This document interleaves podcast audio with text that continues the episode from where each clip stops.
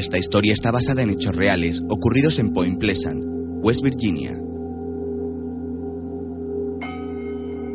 Screen Gems y Lakeshore Entertainment presentan una película estadounidense de 2002. Escrita por Richard Haytem, basada en la novela de John Akil. Dirigida por Mark Pellington. Protagonizada por Richard Gere. Laura Linney. Debra Messing y Will Patton.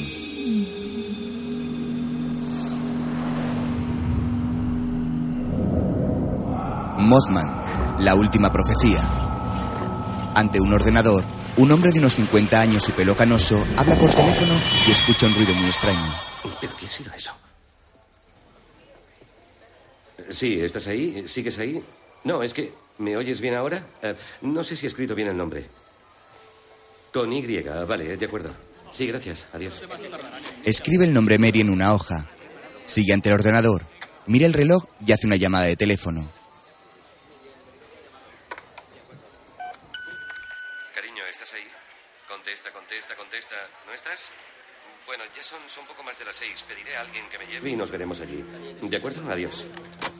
Cuelga, recoge su libreta y se levanta. John, Sí. ¿El Consejo de Paz de los Balcanes está comprendido por 10 miembros o compuesto por 10 miembros? 12 miembros. Son 12. Gracias. Compuesto. Los bomberos están haciendo ¿Qué? todo lo posible por sofocar el incendio. Dicha zona, que abarca tres manzanas, ha sido evacuada. Les recomendamos que tomen rutas alternativas y eviten pasar por allí. La imagen del incendio de la televisión se convierte en unos cables de la instalación eléctrica. Luego, las luces de las farolas parecen convertirse en líneas iluminadas en un nevado parque, mientras los títulos de créditos secundarios continúan apareciendo. Las luces de la ciudad también parecen líneas iluminadas que son recorridas a cámara rápida. Luego, una mujer se pinta los labios de un color rojo fuego. Mientras, en la redacción del Washington Post, John entra en un despacho de un hombre mayor canoso y con poco pelo. ¿Qué te parece, Sam? Por esto sí que les vamos a amargar el día. Es bueno, saldrá en portada. Gracias. Bien, hasta el lunes. ¿Cómo? Tengo que irme. Pero hombre, John, ¿qué van a pensar si mi reportero estrella no está en la fiesta de Navidad? John mira pensativo al suelo y esboza una sonrisa. No puedo. Mary me está esperando. John se despide y sale de la redacción. El reloj marca las 6 y 10 mientras avanza rápidamente. En la casa, la mujer, pelirroja y de ojos verdes, termina de vestirse, toma las llaves y un cuaderno y va hacia la puerta.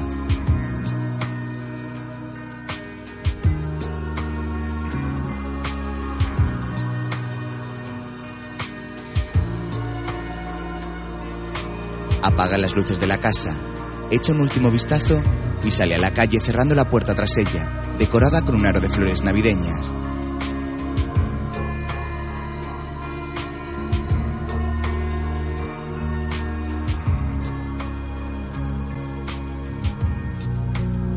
Más tarde, John está con Mary, la mujer que salió de la casa, en otra vivienda escuchando a un agente inmobiliario. La casa es grande, ¿verdad? Y a este precio es una ganga. Si es que les interesa. Pero tendrán que decirme algo hoy. El dueño tiene mucha prisa. Piénsenlo. Yo voy a hacer unas llamadas. Echen un vistazo. Gracias, Brian. Gracias. Muchas gracias. Suben las escaleras. Me gusta. Es una casa preciosa. A mí también. Ven por aquí. Avanzan por un oscuro pasillo. Abren una puerta, pero al encender la luz solo funciona la del armario.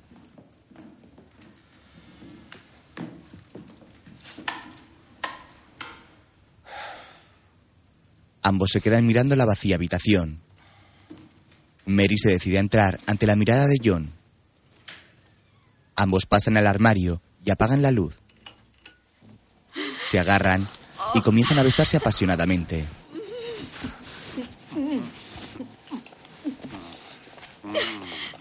Caen al suelo mientras tratan de desvestirse mutuamente.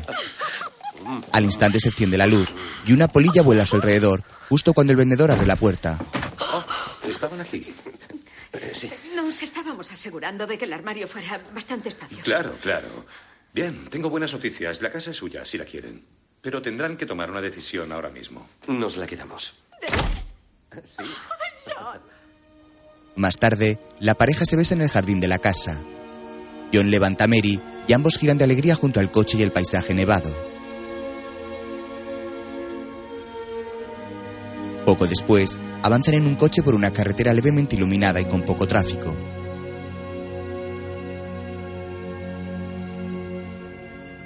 Se detienen en un semáforo en rojo.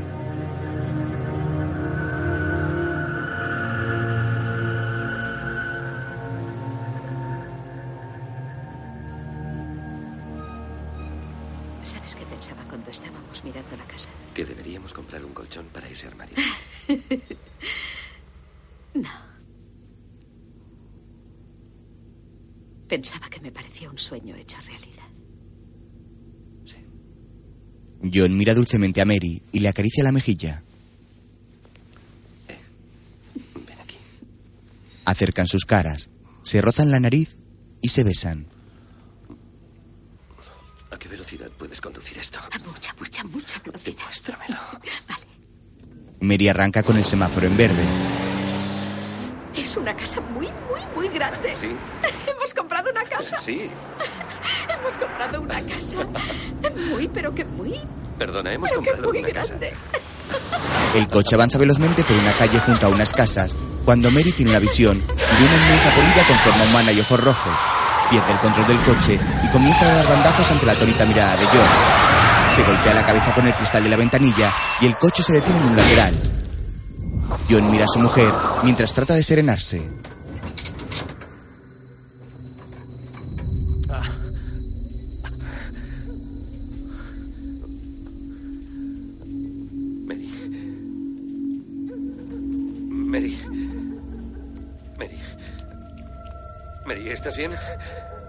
Cariño, háblame. ¿Estás bien? Mary. Mary, ¿me oyes? Dios mío. Aguanta, pediré ayuda. 911. Ha habido un accidente. Sí. Poco después, Mary está en una camilla del hospital. Lleva un respirador y tiene las constantes estables. Abre los ojos, mira el techo y después hacia su izquierda, donde John espera sentado con la cabeza gacha.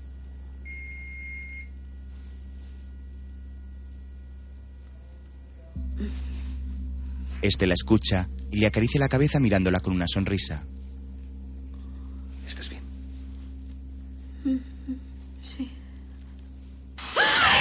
Tranquila. Tranquila. Mary tiene otra visión. Ya pasó, ya pasó, cariño. Tranquila, estás conmigo. Ella lo mira fijamente. Tú no lo viste, ¿verdad? ¿Qué no vi? Una lágrima cae por la mejilla de la asustada mujer. ¿Qué tenía que ver?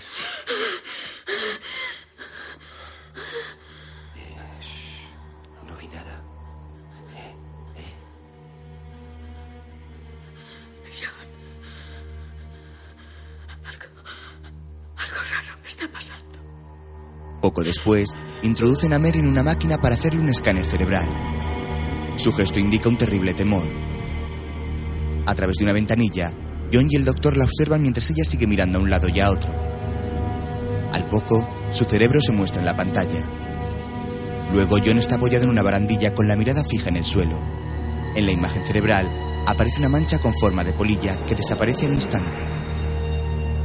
Mientras, John sigue en la barandilla con una mano en su frente. Por detrás se acerca una doctora. Él se vuelve y se acerca a escucharla. Esta le dice algo y ambos se alejan por un pasillo.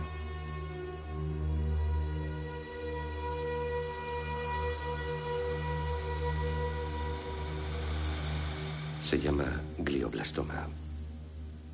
Es un tumor en el lóbulo temporal. Según el médico, se ven muy pocos casos. Solo lo tiene una de cada 600.000 personas. ¿Te ha dicho si se lo ha causado el accidente? No, no. Se ve que lo tenía Desde hace tiempo. ¿Y no pueden hacer nada más? No, no. Ya, ya la han operado y no han podido quitárselo todo, así que seguirán dándole quimio mientras sus fuerzas lo permitan. Le está yendo bien. Yo creo que está mejor ahora. Me alegro. Buena señal. Hace dos semanas buscábamos casa.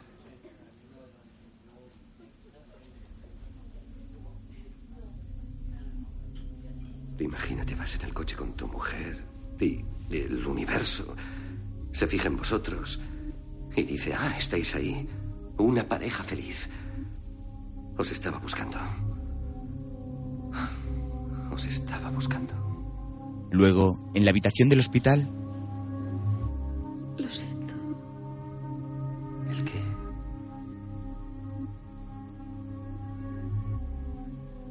Siento todo esto.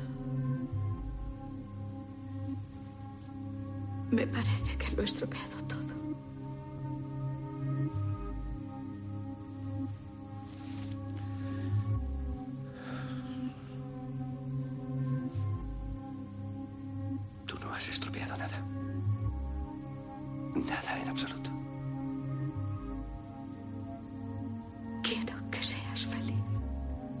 ella lo mira con una sonrisa y él acerca su cara a pocos centímetros de Mary, que cierra los ojos y se queda dormida en la cama.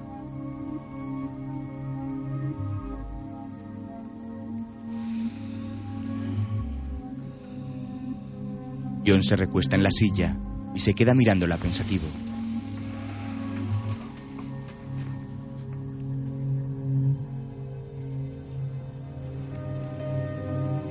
Más tarde, se monta en el coche y llega hasta la calle donde tuvieron el accidente. Se detiene en el lugar y trata de averiguar qué pudo pasar para que Mary perdiera el control del coche. Coloca el freno de mano y se baja. Se queda pensativo y comienza a recordar el accidente.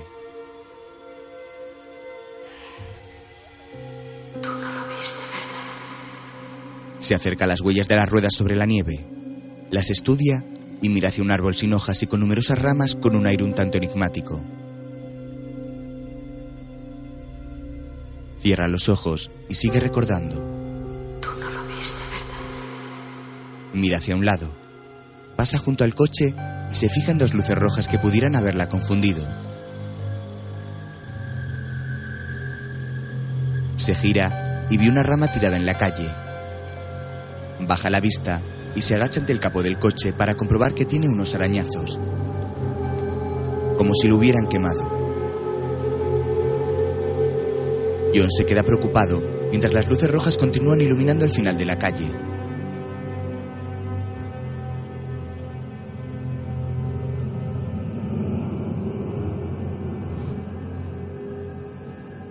Poco después, en su casa, atiende el teléfono.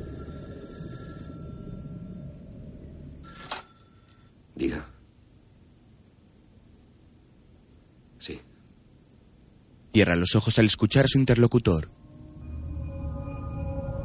Luego, corre por un pasillo del hospital y llega hasta la recepción donde la doctora le espera. Ambos se miran sin decir palabra y ella mueve la cabeza en gesto negativo. John se queda impactado.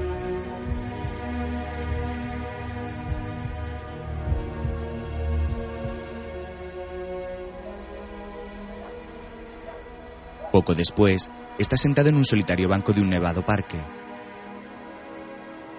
Parece que algo se le acerca por detrás mientras él está cabizbajo y pensativo mirando al suelo.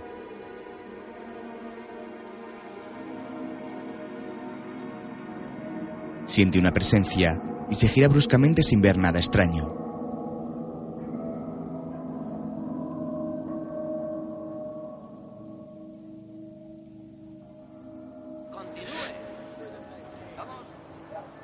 John se queda mirando hacia atrás, tratando de ver algo que le haya podido hacer sentir ese escalofrío, pero el parque sigue igual de desierto que antes.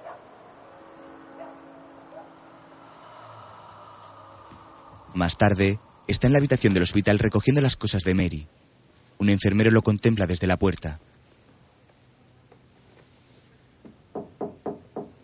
Sí, ella lo sabía.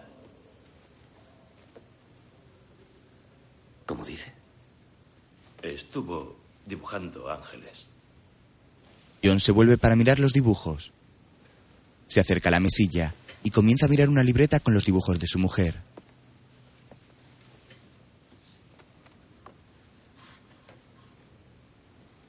Pasa las páginas repletas de dibujos y cada vez los va mirando con más detenimiento, hasta que llega a una donde hay un trozo de papel completamente rojo y un dibujo de una criatura con dos enormes alas y con forma de humanoide.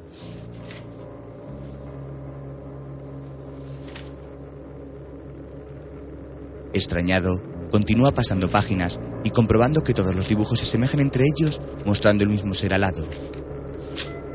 Luego, el detalle de su cara se va haciendo más patente para su mayor desconcierto. John sigue pasando hojas repletas del mismo dibujo que se repite. Pasa una con la palabra ruin escrita numerosas veces y levanta la vista para mirar al enfermero que ha desaparecido. Dos años después, está en un programa de televisión. No estoy de acuerdo. Creo que ha sido una de las campañas más agresivas y que la casi total falta de honestidad ha disuadido a los votantes. Sí. Los partidos se demonizan los unos a los otros y proyectan sus ansiedades y miedos particulares a la escena nacional. Y a la gente no le gusta está muy, muy insatisfecha con la situación actual. Porque no creen que exista ninguna posibilidad de cambio.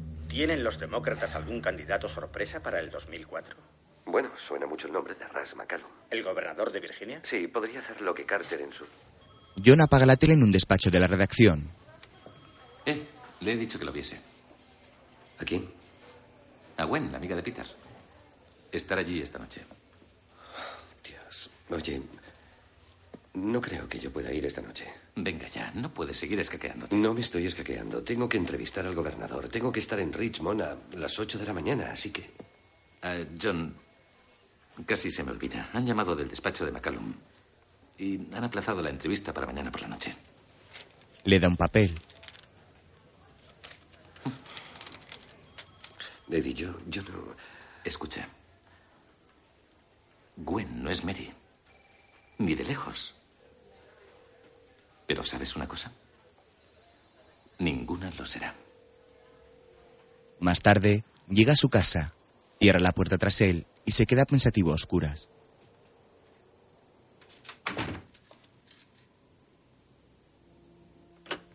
Luego abre el vestidor y enciende la luz. Hace una maleta y sale de la casa. Cruza la calle y se sube al coche, arranca y avanza en la oscuridad de la noche.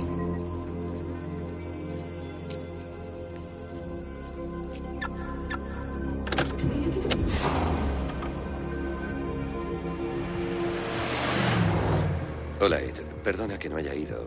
Oye, em, seguro que Gwen es encantadora. Habrá otra oportunidad. Em, casi es la una. Estoy un poco nervioso, así que me voy a Richmond esta noche. Te llamaré mañana. Adiós. Pasa bajo un cartel que le indica la dirección hacia Richmond y continúa avanzando por la autovía, donde las luces rojas de los coches recuerdan los ojos de la criatura que vio Mary. John conduce tranquilamente por la carretera, cuya oscuridad es rota por las luces de su coche.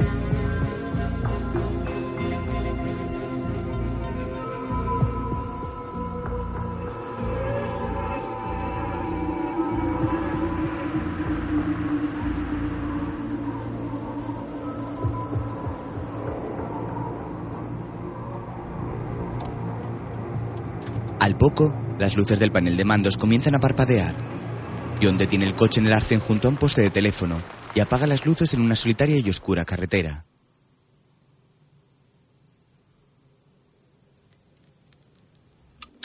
Vamos, vamos.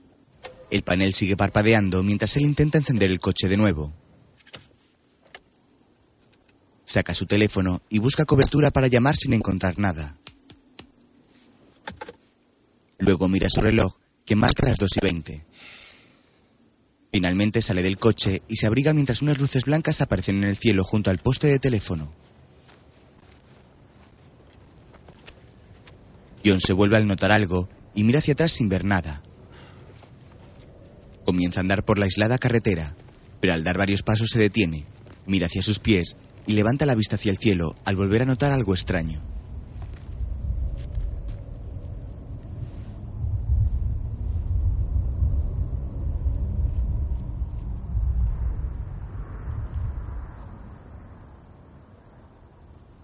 Mira hacia todos lados y continúa andando. Poco después, avista una casa de madera rodeada de árboles con una luz encendida en el porche. Se acerca rápidamente hacia ella. Llama al timbre y espera en la puerta intentando calentarse.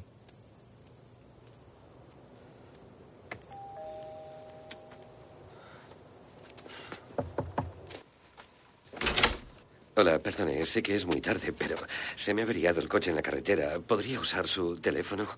Eh, Hola. Es él.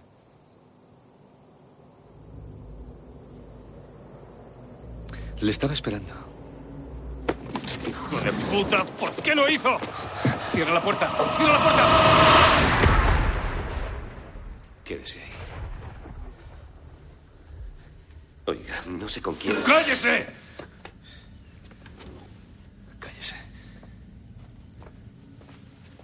Cariño, Connie está aquí. ¿Qué hay, Gordon? ¿Cómo estás?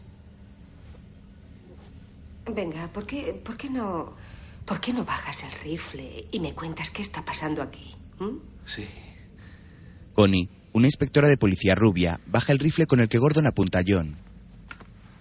Ya es la tercera noche seguida que viene. Este cabrón nos está vigilando. Oiga, mi coche se ha averiado. Me llamo John Klein y... Dejemos que Gordon termine, señor Klein.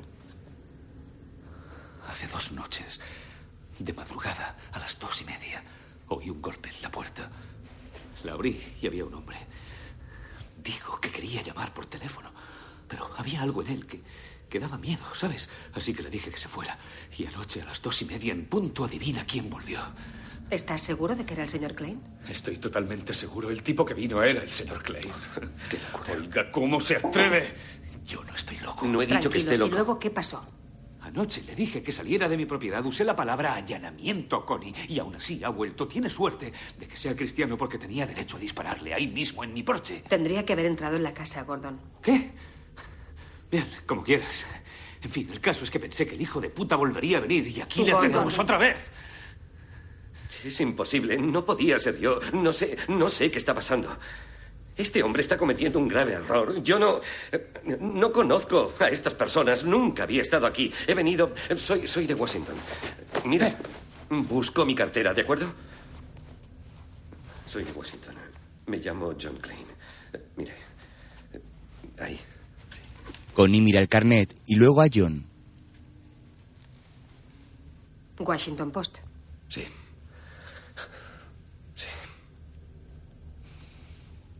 ¿Puedo salir ya de la ducha? La policía aparta la cortina y John sale. Luego bajan las escaleras. Espéreme fuera, señor Klein. Comprobaremos quién es. Pero si viene alguien más, olvídate del rifle, ¿vale? Me llamas y ya está. Averigua qué es lo que quiere. Fuera, John anda nervioso de un lado a otro. Gordon lo mira desde la puerta.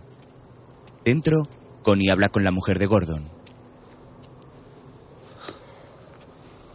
No habías visto a ese hombre, ¿verdad? Hasta esta noche. No, no. Pero he oído llamar a la puerta tres noches seguidas. La policía sale de la casa. Ya hablaremos mañana. John espera a cierta distancia mientras Connie se acerca. Le llevaré a la ciudad a menos que quiera dormir en su coche. Mañana lo iré a buscar una grúa. Al poco, las luces del coche de Connie iluminan los árboles al borde de la carretera. Washington queda muy lejos. ¿Qué hace aquí? Estaba de paso. Esto no está camino de ninguna parte, señor Klein. John mira pensativo hacia el frente mientras avanzan por una solitaria calle del pueblo.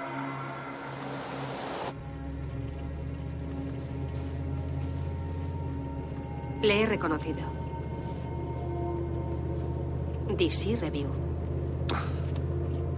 ¿Usted ve eso? No todos somos paletos.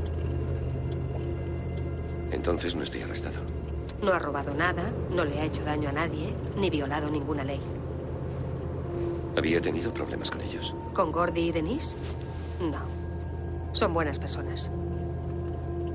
Últimamente están pasando cosas raras. Poco después, llegan a un motel de carretera. Connie para el coche ante este.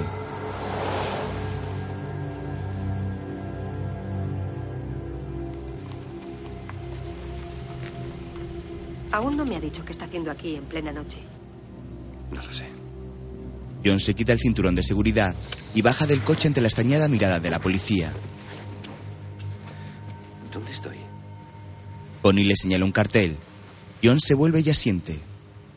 Cierra la puerta y se aleja del coche mientras la inspectora se queda pensativa y arranca dejando ver un cartel en el que se lee Bienvenido a Point Pleasant.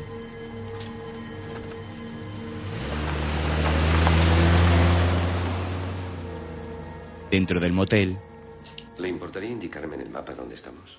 Al lado de la frontera. lanza unas llaves indicando la posición mientras John mira en la frontera con otro estado sin encontrar nada. Con Ohio. El periodista mira sorprendido hacia donde le señala el hombre, al otro lado del mapa. Levanta la vista completamente extrañado y atónito. Luego, abre la puerta de su habitación y enciende la luz de esta, que tiene dos camas frente a una pequeña mesita. Al día siguiente, llama por teléfono. ¿A qué hora saliste de Washington? A la una de la madrugada. Si hubiera ido a 130 todo el rato, habría tardado seis horas en llegar aquí. Oye, tiene que haber una explicación lógica para esto. No lo sé. Por cierto, no te preocupes por tu amigo el gobernador. Ya le entrevistaré yo. Sí. Eh, gracias. Adiós, Eddie. ¿Ha terminado? Está perfecto, señor Clay. No he encontrado ninguna avería. ¿De veras? Qué extraño. Bueno, ¿cuánto le debo? Nada. Ya le he dicho que no estaba averiado. El mecánico se vuelve mirándolo enigmáticamente. Luego, John pasea por las calles del pueblo con casas de dos o tres alturas bajo un luminoso día. Llega hasta una esquina y se queda parado al ver una tienda de pinturas. Se queda pensativo y se dirige con decisión hacia esta.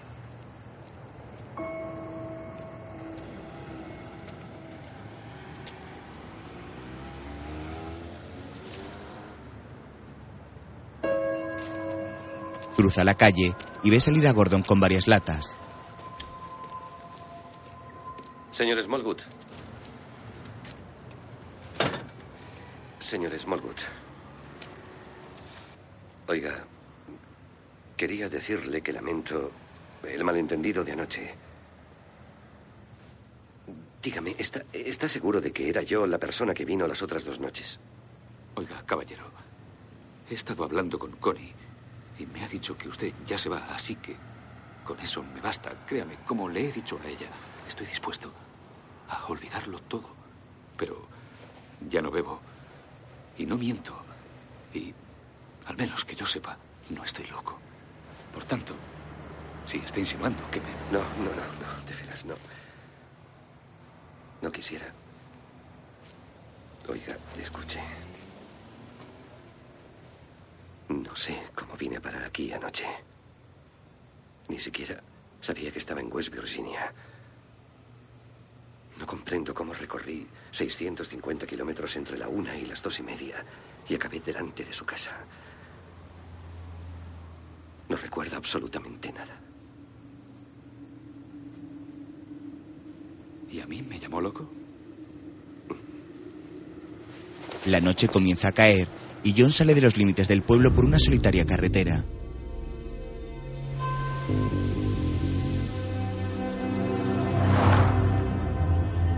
Avanza por esta y al poco llega ante la casa de Gordon.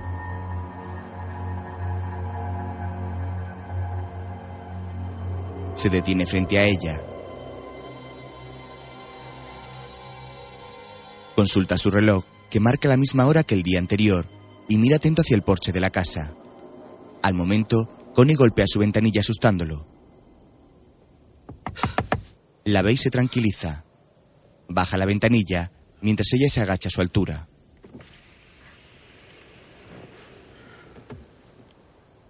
Temía que le vería aquí. John asiente. Poco después, ambos están en el coche de policía esperando a que alguien se acerque a la casa. El reloj marca las 2 y 34. En fin, hoy no ha venido. Lástima, quería saber qué aspecto tenía. Sargento, siento curiosidad. Anoche dijo que estaban pasando cosas raras por aquí últimamente. ¿Qué clase de cosas? No creo que quiera saberlo, señor Klein. Necesito saberlo. Yo solo sé lo que me cuentan. La gente ve cosas que no sabe explicar y todos acuden a mí. Porque es policía. Porque me conocen.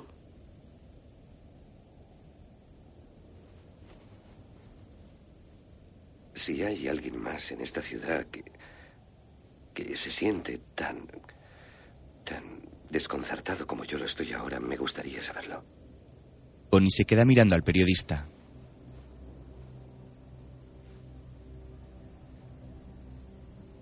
Desde hace unos meses vengo recibiendo llamadas de personas que quieren contarme que han visto cosas extrañas.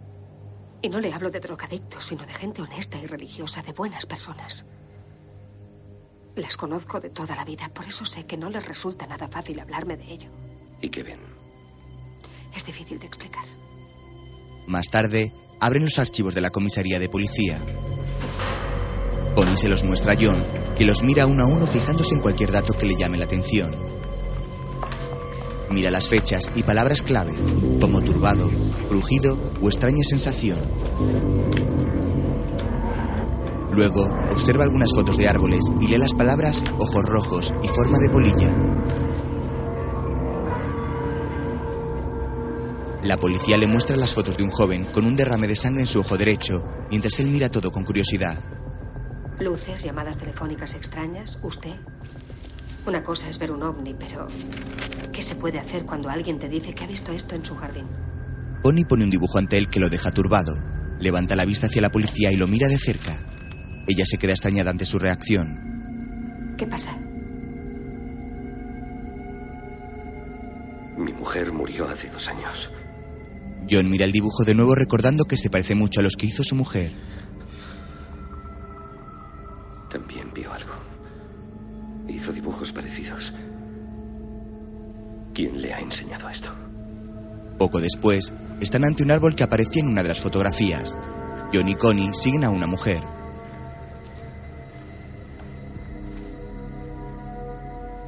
Estaba ahí. Habría solo unos 30 centímetros entre su cabeza y esa rama, de modo que mediría dos metros y medio. Sí. Iba a meterme en la cama y casualmente miré por la ventana. Al principio solo pude ver aquellos dos ojos rojos. Seguí mirándolo. No podía parar. Había tenido aquella sensación de estar paralizada. Y luego supongo que simplemente se fue. Un joven llega junto a ellos. Puede que no tenga mucho sentido, pero no sé explicarlo de otra manera. John se acerca al tronco del árbol ante la mirada de Connie. El periodista advierte que hay una quemadura muy parecida a la que se produjo en el capó de su coche tras el accidente. La toca y recuerda el momento en que su mujer conducía y una forma de polilla chocó con él.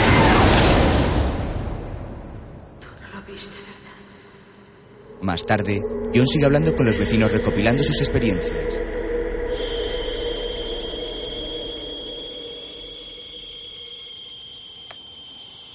Empezó hará un par de meses. Cada vez que contesto al teléfono oigo eso. Al principio no, era como un pitido fuerte. Ahora son principalmente chirridos y aullidos. ¿Siempre lo mismo? Bueno, una vez un hombre hablando muy deprisa. ¿Qué decía? No pude entenderlo. Hablaba otro idioma. ¿Le han revisado la línea? Sí, incluso me cambiaron el número. Pero antes de que pudiera darle a nadie el número nuevo, volvieron las llamadas. Más tarde, John y Connie andan por el pueblo.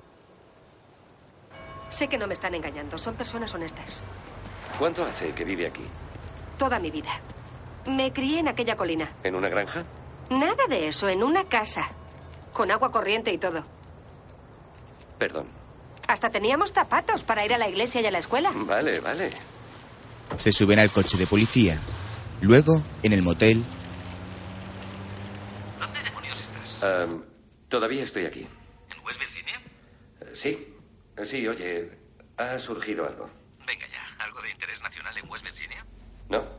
De interés científico, ya te contaré. Um, Sai empieza a subirse por las paredes. Tranquilízale, ¿vale?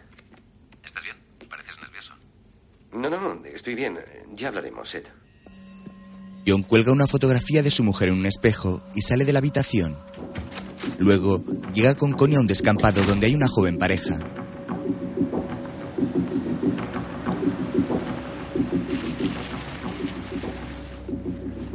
Estábamos ahí, en el coche, dándonos el lote en el asiento de atrás. El joven rememora lo sucedido. Ambos están quitándose la ropa poco a poco en el interior del coche, mientras algo les observa desde arriba.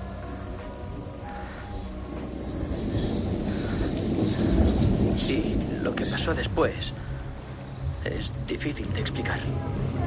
Los jóvenes se besan cuando una potente luz ilumina el coche dejando ver una extraña forma de enorme colilla fuera de este. Ambos se abrazan y la criatura se aleja. Los jóvenes se quedan quietos en el interior del coche muy alarmados.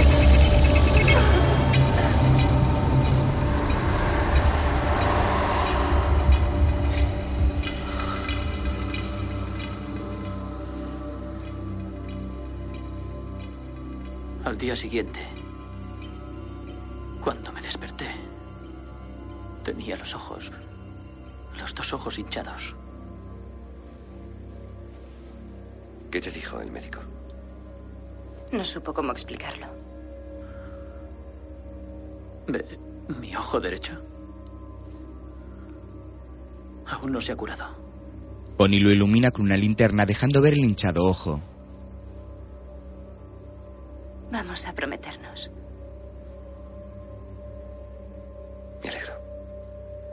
Poco después, John está descansando en la cama del motel con los archivos a su lado cuando suena el teléfono.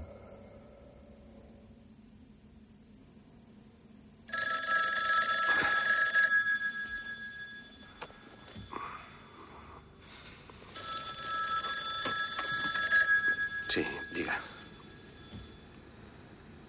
Diga. Nadie habla al otro lado del teléfono y John lo mira extrañado.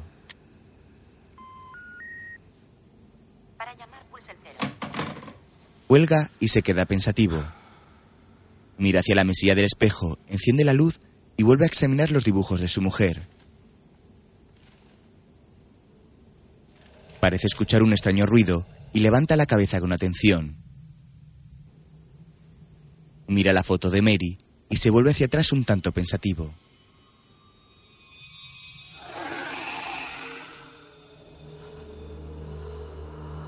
Poco después, amanece otro día en el pueblo.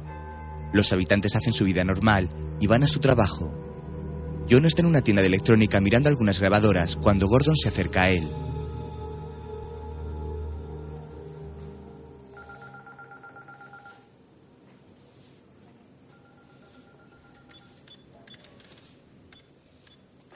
Señor Klein. Hola. Quiero hablar con usted. De acuerdo. Ayer por la noche me desperté con el peor dolor de cabeza que he tenido en mi vida y fui al baño a buscar una aspirina. Una vez allí me miré al espejo y le juro por Dios que vi algo en él que no puedo describir. Pero desde luego no era mi reflejo. Y luego oí a un extraño aullido que salía del lavabo. Y una voz. Una voz que decía, no tengas miedo, nueve morirán. Denver nueve. Incluso lo escribí. Siguió repitiendo lo mismo una y otra vez durante una hora y luego paró. Cuando me he despertado esta mañana, he cogido el papel donde había escrito esas palabras. Y había esto.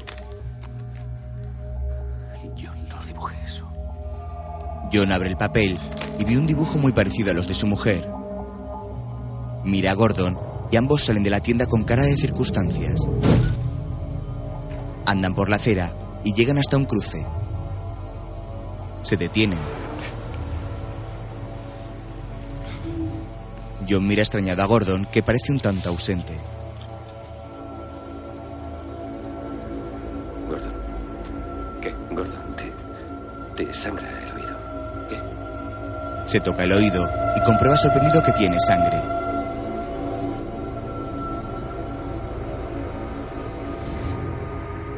Tarde, una sombra cubre el pueblo.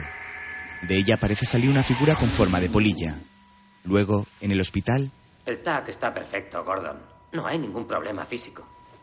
¿Estás seguro? Porque la esposa de este hombre tenía un tumor. Gordon. Lo que has tenido, Gordon, es una migraña terrible. Eh, Puedo recetarte algo que te alivie Sí, si le quieres. iría bien. Gracias, doctor. Había otros síntomas, doctor. Sufría alucinaciones, oía voces. ¿No va todo eso asociado a un glioblastoma? Escuche. Aquí no hay nada que sugiera algo tan exótico como un glioblastoma, señor Klein. Pero si quiere, puedo enviar al señor Smallwood a otro neurólogo para que tenga una segunda opinión. Se equivoca. No, no, no es necesario. Gracias. Muchas gracias, doctor. Gordon sale aturdido de la consulta. Gordon, Su mujer corre tras él, lo agarra por la chaqueta y lo detiene. espera. No se equivoca. No se equivoca. Porque no te pasa nada. No te pasa nada. No te pasa nada. No se equivoca porque no te pasa nada. No se equivoca porque no te pasa nada. No te pasa nada. Luego, un grito parece salir del desagüe de un lavabo, mientras una bandada de pájaros echa el vuelo sobre un puente. En una concurrida cafetería, John, Gordon y su mujer toman algo mientras hablan.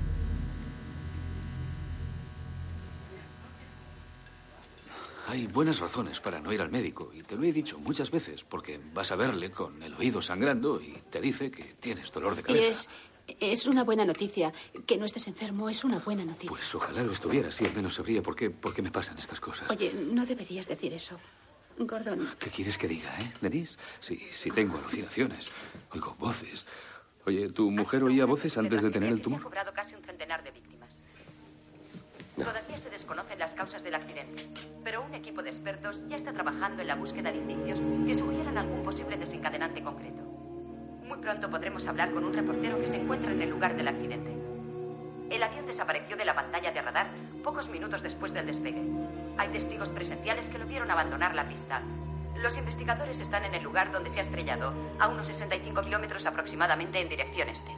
Este canal ha enviado un equipo al lugar y esperamos una conexión en directo dentro de unos minutos. Repetimos nuestra información de última hora. El avión Domain Air del vuelo número 9 de Denver se ha estrellado. Se espera que en breve un representante de la compañía aérea haga unas declaraciones. Se cree que 99 personas entre pasajeros y miembros de la tripulación han fallecido. Gordon cierra los ojos mientras John lo mira al escuchar la noticia. El periodista se acerca al granjero. Ambos siguen hablando mientras algo parece observarles. Luego, John llama por teléfono. ¿Puedo hablar con Alexander Leak? Soy yo. Señor Leak, soy John Klein. Estoy trabajando en un asunto bastante extraño y creo que usted podría ayudarme. Me interesan especialmente sus teorías sobre precogniciones y profecías. Todo lo que quieras saber está en mi libro. Sí, pero el, el capítulo que dedica a las entidades que llama... ¿Ha pasado por alguna experiencia o solo tiene un mero interés eh, profesional? Sí, no... eh, Bien, verá, soy periodista del Washington Post. Pues lo siento, señor Klein, pero ya no trabajo en esos temas. ¿Cómo? No lo entiendo. La llamada se corta. Más tarde, en casa de Connie,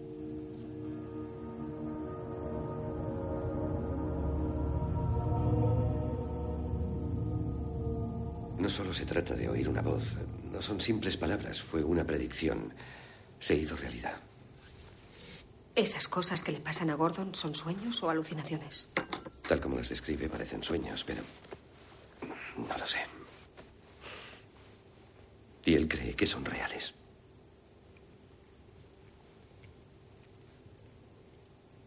Yo tuve un sueño así. ¿De veras?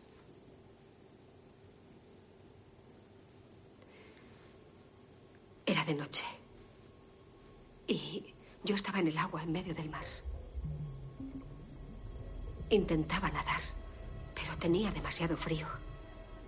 Y no paraba de buscar. Buscaba algo a lo que agarrarme. Había regalos. Flotando, flotando a mi alrededor. Estaban bien envueltos, llevaban lazos. Y yo intentaba agarrarme a ellos, pero continuamente se me escapaban. Entonces empecé a hundirme, como una piedra. No podía hacer nada, estaba cayendo. Pero me sentía bien.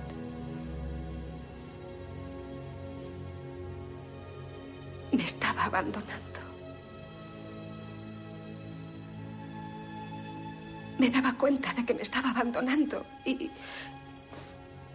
todo lo que podía ver era, era negro y todo lo que sentía era la oscuridad encima de mí y las luces que venían de abajo y... Me estaba muriendo. Luego oí una voz, como si alguien me susurrase al oído. Despierta número 37, despierta número 37. Despierta.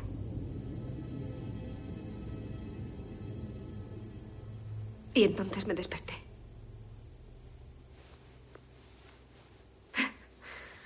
¿Qué crees que significa? Número 37. No tengo ni la más remota idea. John seca las lágrimas de Connie, que sigue algo intranquila tras rememorar su sueño. Poco después, Gordon avanza por una oscura carretera, mientras unos relámpagos iluminan el nublado cielo. Sigue conduciendo junto a unas antiguas naves industriales y es iluminado por una fuerte luz roja.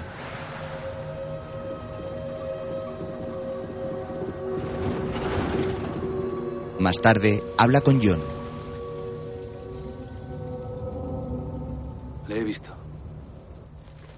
Hombre que me dijo lo del accidente de avión. ¿Le, ¿Le has visto? Sí, le he visto. Anoche, cuando volvía del trabajo hacia las 12, pasaba con el coche por delante de la fábrica de cemento junto a la planta química. Ya. Y ocurrió algo. Gordon recuerda el flash rojo que iluminó su coche.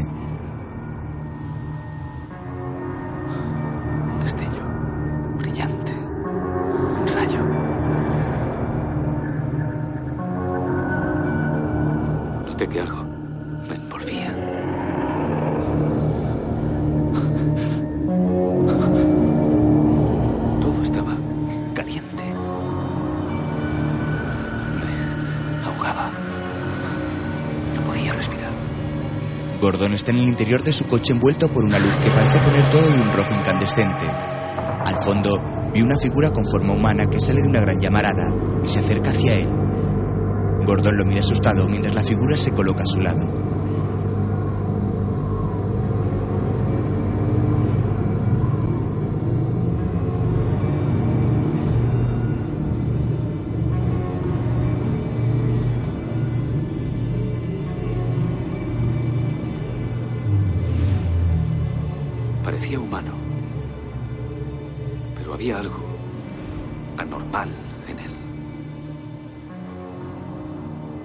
Y entonces oí la voz. La misma voz que había oído dos noches antes. Me dijo, no tengas miedo. Mi nombre es Sintrit Gould.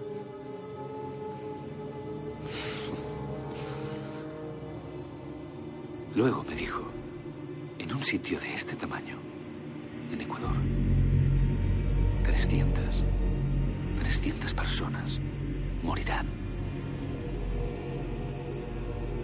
Espérame. Volveré. Nos veremos en su momento. Gordon cierra los ojos y la figura desaparece en el interior de la llamarada con forma de polilla. Y se fue. Gordon, todo eso es un poco... Gordon saca un papel de su chaqueta y se lo da a John. Echa un vistazo. El periodista lee la hoja de periódico. Terremoto en Ecuador, más de 300 muertos.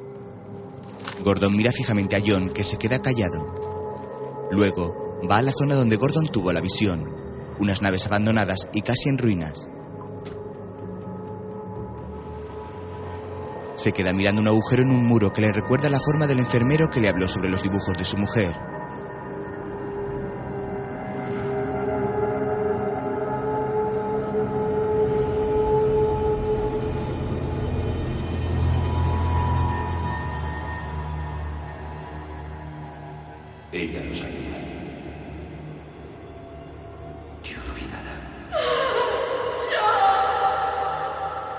Más tarde, está en la habitación del motel con Connie y pone una cinta en la grabadora.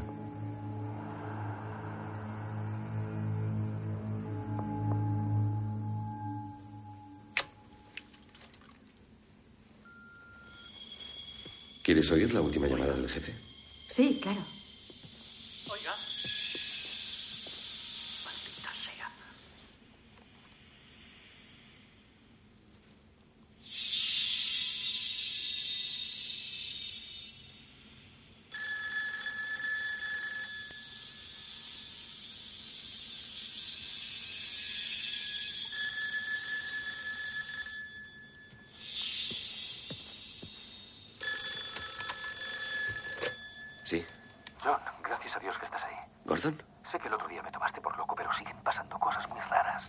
Tranquilo, Gordon. Está aquí. ¿Quién está ahí? Ingrid Gould. Está justo a mi lado. Ve a casa de Gordon. Dice que Gould está allí. Gordon. Déjame hablar con él. Espera. Hola, John Klein. ¿Quién eres? Me llamo Ingrid Cole. John acciona la grabadora.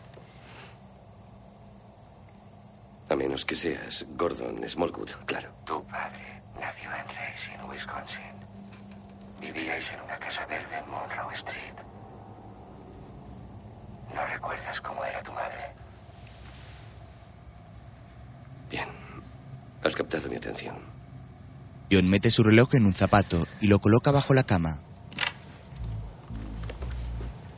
¿Dónde tengo el reloj?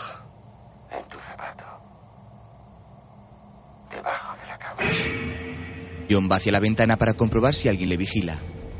Corre las cortinas y apaga las luces. Se queda completamente a oscuras y vuelve a colocarse el auricular del teléfono en su oído.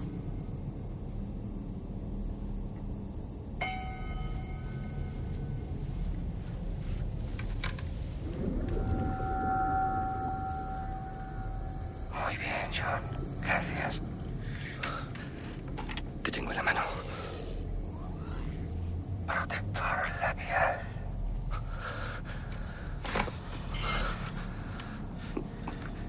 Me lees el pensamiento, ¿verdad?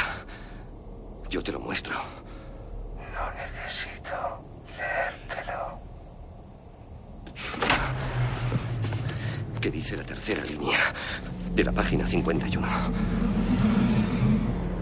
Una sonrisa rota bajo sus silenciadas alas. ¿Necesitas más pruebas, John Clay? Mientras, Connie avanza por la carretera con las sirenas encendidas. ¿Qué aspecto tienes? Depende de quién me mire. Quiero verte.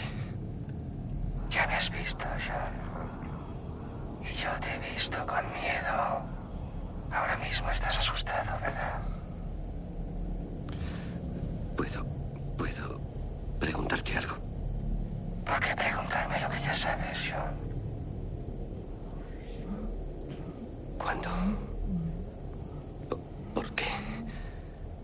¿Qué es lo que le pasó a mi mujer? Tú estabas allí. A Mary Clay no se la puede encontrar buscando. Ya verás en su momento. De pronto, un fuerte ruido le hace soltar el auricular. Mientras, Connie llega hasta la casa de Gordon y llama a su puerta.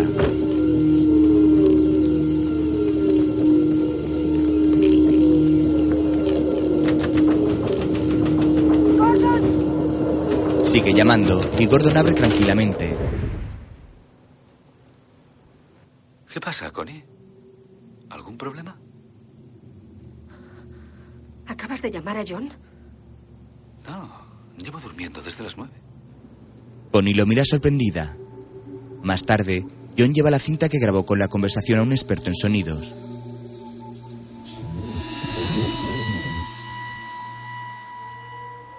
A menos que seas Gordon Smallwood, claro. ¿Lo ves? Está, está por aquí, alrededor de 1900 ciclos por segundo. Y nunca baja menos de los 1930, más o menos. La tuya está aquí abajo, en la banda normal de voz, entre 1000 y 1200 ciclos por segundo. Entonces la banda vocal de ese hombre es mucho más alta que la mía. ¿Crees que es un hombre? Necesitas más pruebas, John Clay. El experto busca alguna voz que se le parezca sin encontrar ninguna. ¿Qué es eso? Yo diría que es una especie de impulso eléctrico. Ya me has visto, John. Y yo te he visto. Pero sea lo que sea, no viene de unas cuerdas vocales humanas. Ahora mismo estás asustado, ¿verdad? ¿Qué es lo que le pasó a mi mujer? Tú estabas allí. A Mary Clay no se la puede encontrar buscando. La verás en su momento. Precognición. La capacidad para ver el futuro. No es propio de ti, John. Tú y yo nos reíamos de estas cosas cuando llegaban a la redacción. Sí, lo sé, lo sé, pero es diferente cuando lo vives. Hazme un favor. Con Cyrus hoy. Dile que tienes la gripe, inventa la excusa que quieras y yo te apoyaré. Quiero asegurarme de que seguirás teniendo el empleo cuando vuelvas. Cuando acabes de hacer lo que quiera que estés haciendo ahí. De acuerdo, te llamaré desde Chicago. ¿A qué hora sale el avión? A las 8 de la mañana. ¿Me he vuelto loco? No. Sí, estoy loco. Más tarde, John está frente a una catedral con una alta torre y un gran ventanal sobre la puerta de entrada. Se refugia en un grupo de personas que esperan el autobús mientras aguarda que un hombre salga del edificio de enfrente.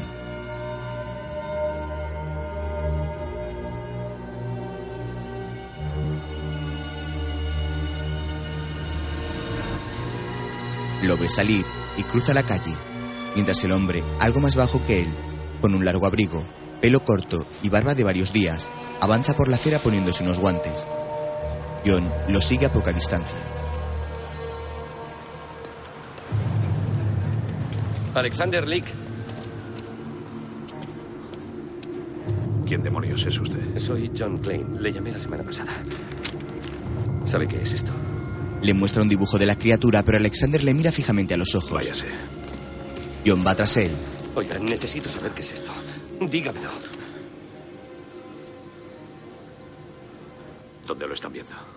En Point Pleasant, West Virginia. Usted puede ayudarme. Sígame. Al poco llegan a un edificio con altas escaleras y numerosas columnas de estilo griego. La mariposa nocturna.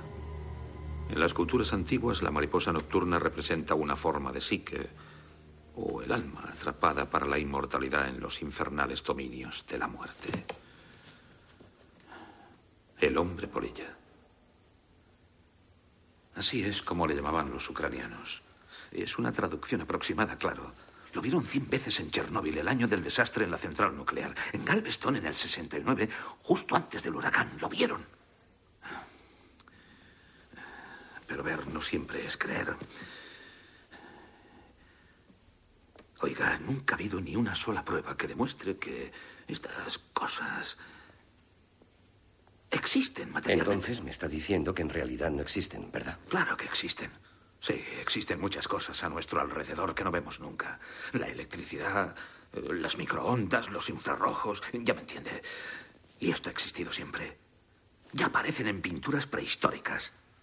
Son una condición normal del planeta. Simplemente no forman parte de lo que se consideraría que constituye eh, la realidad física. Bien, ¿y de qué, de qué forman parte entonces? Me, me está pidiendo una explicación acerca de algo que. que no se puede explicar racionalmente. John se lleva las manos a la cara un tanto incrédulo. Es como la concentración de energía antes de que ocurra algo. Se ponen los pelos de punta antes de que caiga un Ha rayo. dicho antes de que ocurra algo. ¿Se refiere a que causan desastres? ¿Por qué iban a provocarlos? De acuerdo, entonces. Están, están intentando avisarme. Sus motivaciones no son humanas. Entiendo. Pero entonces, ¿qué quieren? No tengo ni idea. Lo que quiere saber en realidad es por qué los ve usted. Sí. Usted los ha percibido y ellos han notado que usted los ha percibido. La mayoría de personas no tienen sensibilidad para captarlos, a no ser que hayan sufrido algún tipo de trauma. ¿Qué le ha pasado a usted, señor Klein? Poco después, ambos andan por la calle. La semana pasada mi amigo recibió una llamada telefónica extraña de un ente, un espíritu, lo que fuera. Parecía saberlo todo. ¿Como Dios? Y hacía predicciones. Sí. Que se han confirmado. Así, le llamó un tal Indrid Gold. Es percepción, John. A cada cual se le aparecen de forma diferente. Una voz, una luz, un hombre, un monstruo. Si tu amigo piensa que está hablando con Dios, está totalmente equivocado. ¿Y cómo se explica que lo sepa todo? Ah, bah. Eh, mira allí arriba. Si hubiera un accidente de tráfico a unas manzanas de aquí, es muy probable que lo hubiera el que limpia los cristales. Pero no significa que sea Dios. Ni siquiera que sea más listo que nosotros. Lo que pasa es que desde donde está, puede ver un poco más lejos que nosotros. Creo que es evidente que esas entidades están más adelantadas que nosotros. ¿Por qué no se presentan y nos dicen lo que piensan? Tú estás más adelantado que una cucaracha. ¿Has intentado alguna vez explicárselo a alguna de ellas? eh? Alexander sigue andando y John va tras él. ¿Cuántas personas lo han visto? Diez, tal vez veinte.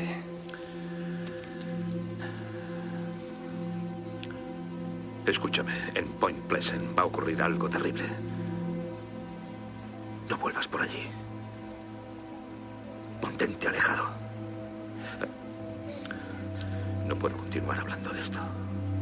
Alexander se aleja de John. Señor Leak. ¿Hay alguna razón por la que fui a parar a ese lugar? Algo me llevó hasta allí. Lo que te llevase hasta allí te llevó para morir. John se queda con la mirada perdida mientras Alexander se va. Más tarde, algo parece volar sobre Point Pleasant hasta una zona donde se ha reunido gran multitud de personas para celebrar la Navidad. Un niño tiene el ojo rojo como el joven que vio a la criatura.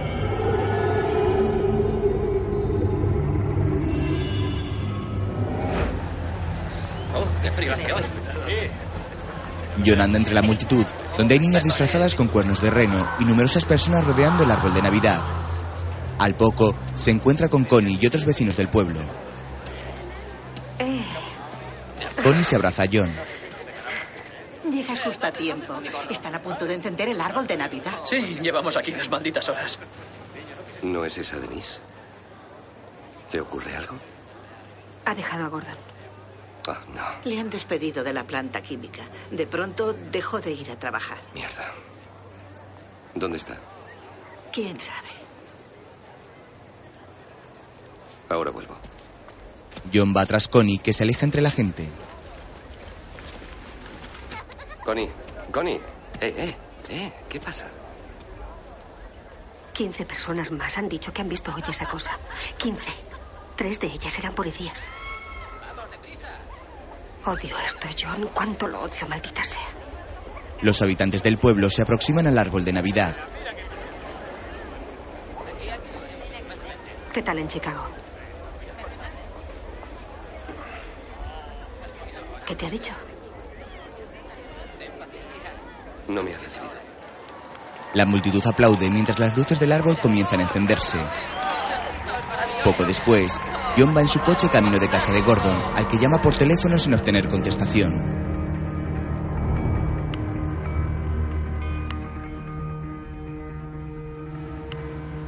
Mierda. Avanza por una calle del pueblo y llega hasta un puente con una estructura de hierro. De pronto avista a Gordon, que está en mitad del puente mirando por la barandilla. John se detiene a su lado y baja del coche.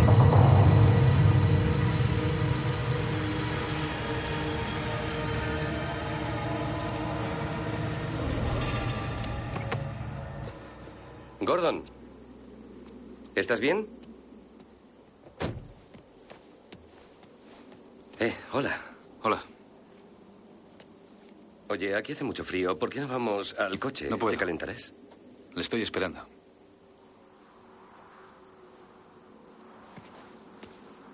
John, toda la gente de por aquí me mira como si estuviera loco. ¿Sabes por qué? Gordon, yo. Denise. Todos los demás. Todos los demás. Ellos no lo saben, John. Yo sí.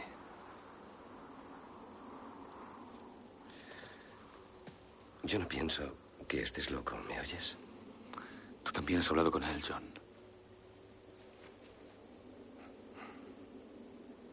¿Sabes? Me he mantenido despierto por las noches. Yo me siento como si estuviera dormido. Pero estoy despierto. Y entonces le oigo. Últimamente, cuando le oigo, de repente, lo entiendo todo. Lo entiendo todo.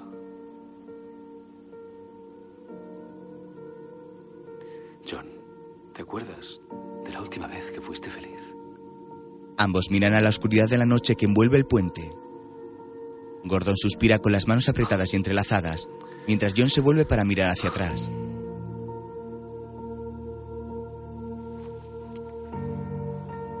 Es real. Estas cosas son reales. Poco después, John está en la cama intentando dormir. Se gira sobre su lado izquierdo para tratar de tomar una buena postura.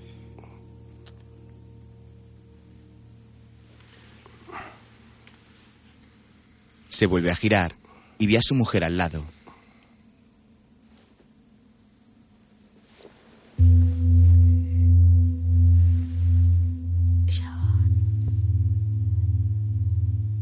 Quiero que seas feliz.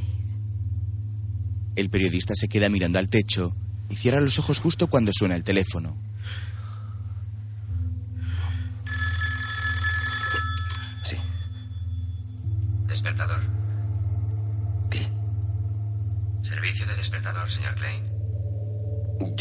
El servicio de despertador. John cuelga extrañado y mira la hora que marca las 6 y 14 de la mañana.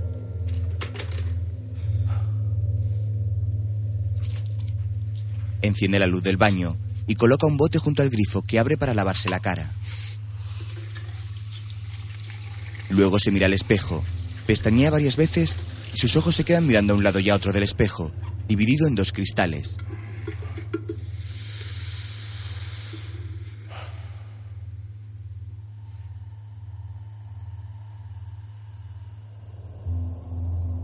De pronto, se golpea la cabeza con el espejo. Ha sido una alucinación. ¿Qué le ha pasado a usted, señor Klein? Vuelve a la habitación y contesta al teléfono. Sí. Es increíble que haya podido coger línea. Gordon, Gordon, ¿dónde, ¿dónde estás? Habla más alto, no te oigo. Escucha, ¿Razón? ¿En qué? ¿Quién, ¿Quién tenía razón? Casi no te oigo. Razón en lo de entender. Es real, John. Quiero que sepas que es real. ¿Qué, qué es? ¿Pero de qué hablas? No tienes por qué preocuparte. Nos veremos en su momento. Una figura anda por un oscuro bosque hacia una luz blanca envuelta en bruma. Mientras, John se sube al coche, da marcha atrás y sale derrapando del motel. Poco después, llega a casa de Gordon, cuya puerta está abierta y el fregadero lleno de platos y vasos.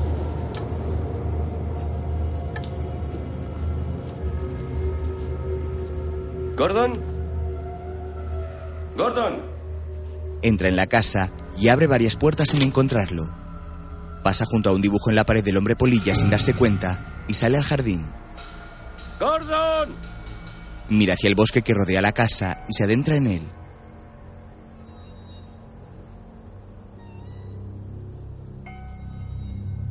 Avanza entre los árboles cuyos troncos son finos y altos, buscando cualquier resquicio de Gordon. ¡Gordon!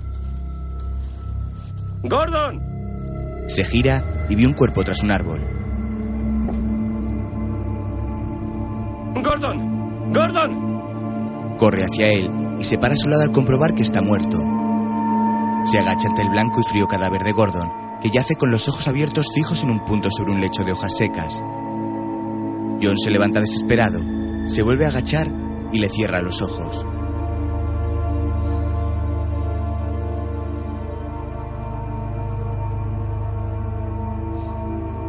Se queda mirándolo lamentándose por la muerte sin sentido a la que se ha visto abocada el único hombre que parece haber visto al hombre polilla.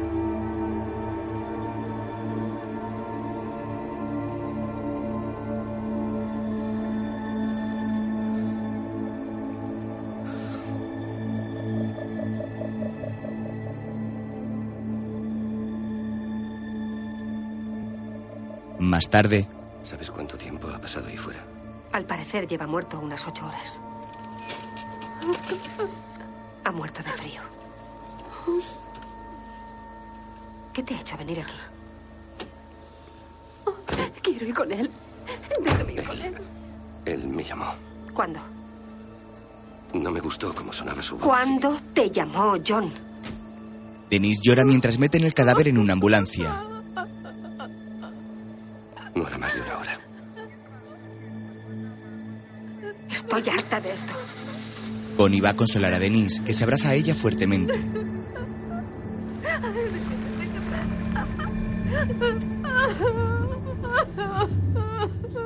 Más tarde, John está en un bar con las manos en su cabeza y apoyado en la barra.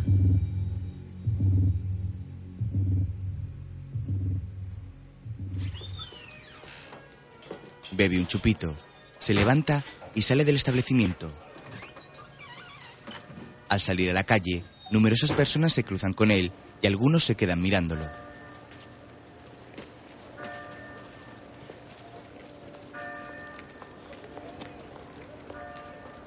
Eh, John, no me parecía correcto comentártelo en el funeral, pero eh, que yo sepa, en la planta química nunca ha habido ningún accidente. No sé de qué está hablando. Recibí tu mensaje el otro día. Pensaba llamarte, pero se me pasó. ¿No te acuerdas de que me dejaste un mensaje? Jefe, soy John Clay. Soy John Clay. Yo no le llamé, yo no le llamé, no fui yo. Oye, he comparado las dos cintas con el registro de voz. No me importa, ¿sabes? Puede que sea mi voz, pero no soy yo. Yo no le llamé. Escúchame. Eh, juraría ante un tribunal que esa es tu voz.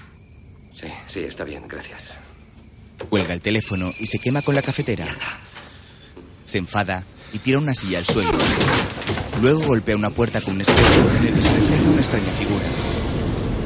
Poco después, cruza una calle y va hacia la comisaría, pero se detiene en la puerta pensativo y decide no entrar. Se gira y se aleja por la acera cuando una mujer muy parecida a Mary aparece tras él y desaparece al instante. Luego entra en una pastelería. Un café para llevar, por favor. Son 75 centavos. Paga y sale. Que tengan buen día. Vuelve a la comisaría, sube unas escaleras y se encuentra con Connie. ¿Sabe algo más del robo? ¿Conoces a esa mujer? ¿A qué mujer? Acaba de irse, ¿no la has visto? No. Qué raro. Era pelirroja, ojos verdes, muy guapa. Ha preguntado por ti.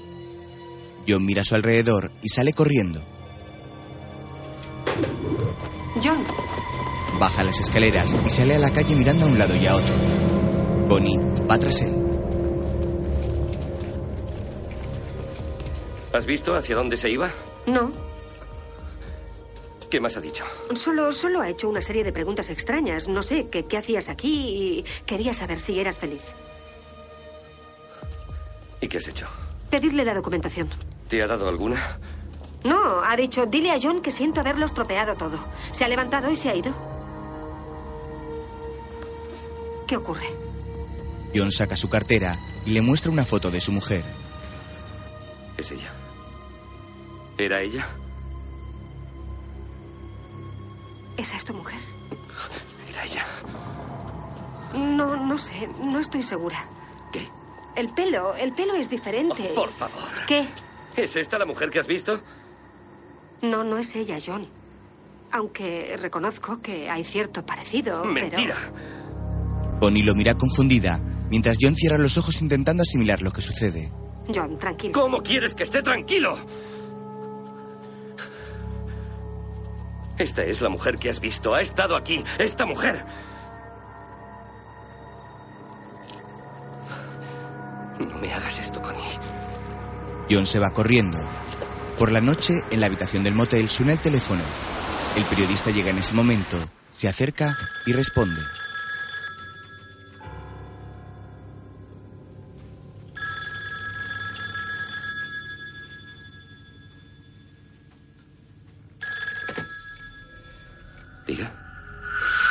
Un ruido le hace apartar el oído del auricular. Cuelga y reproduce los mensajes grabados. Los escucha con atención. Enciende la luz y aparece un flash de la imagen de su mujer. Saca la cinta del contestador y la mete en su grabadora portátil para volver a escucharla. Rebobina y suena el teléfono.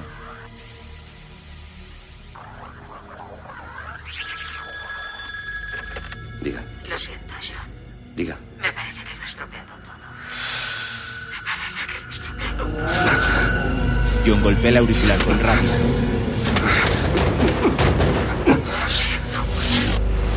Se sube al coche y conduce a gran velocidad por la carretera, únicamente iluminada por los faros de su coche. Pasa ante un cartel que le da la bienvenida a Indiana, mientras continúa con las visiones de su mujer.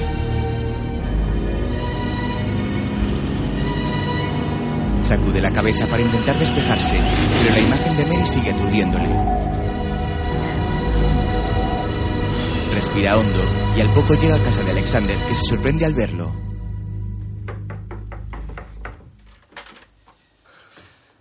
Necesito saber qué te pasó a ti.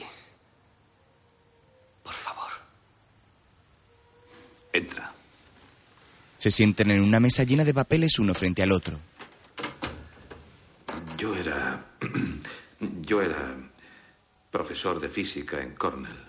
Numerario, puedes comprobarlo. Un día empecé a oír voces. Las voces se convirtieron en mensajes. Muy pronto llegué al absoluto convencimiento de que recibía predicciones de desastres procedentes de inteligencias exteriores. Y lo recibías, ¿verdad? John, tengo cintas con las voces grabadas.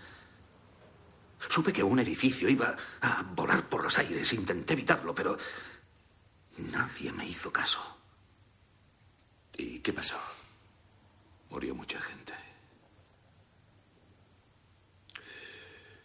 Murieron muchas personas. Me investigaron, estuvieron a punto de arrestarme. Mi mujer se divorció de mí. Mis hijos incluso dejaron de hablarme. ¿Sabes hasta qué punto te destroza pasar cuatro años en un psiquiátrico? Lo pierdes todo. Oh, y te aseguro que nunca entenderás sus mensajes, los interpretarás mal. Yo lo hice y casi acabó conmigo. Por eso llegó un momento en que todo se redujo a una simple pregunta. ¿Qué era más importante? ¿Tener pruebas? ¿O seguir viviendo?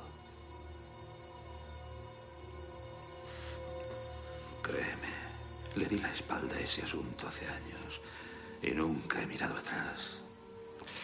Pero... ¿No sientes la necesidad de saber?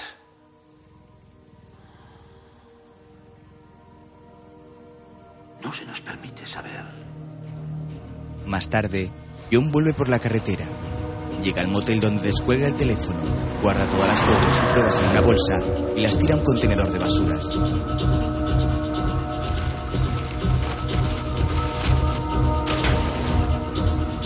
Toda la información de las paredes y luego se queda mirando la foto de su mujer.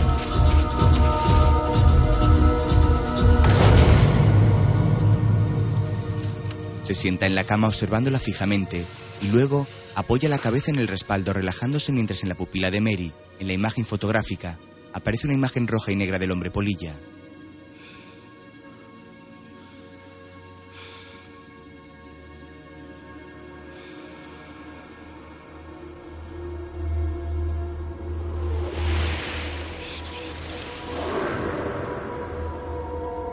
Luego, cuelga el auricular del teléfono y comienza a escuchar de nuevo la cinta en su grabadora. Los ruidos se reproducen mientras él rebobina y la pasa para adelante.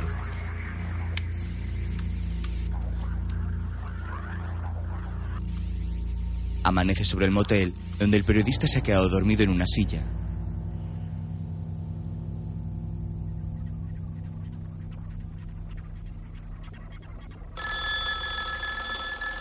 Suena el teléfono que ha dejado sobre la cama. Se vuelve y se queda observándolo de cerca. Alarga la mano y responde.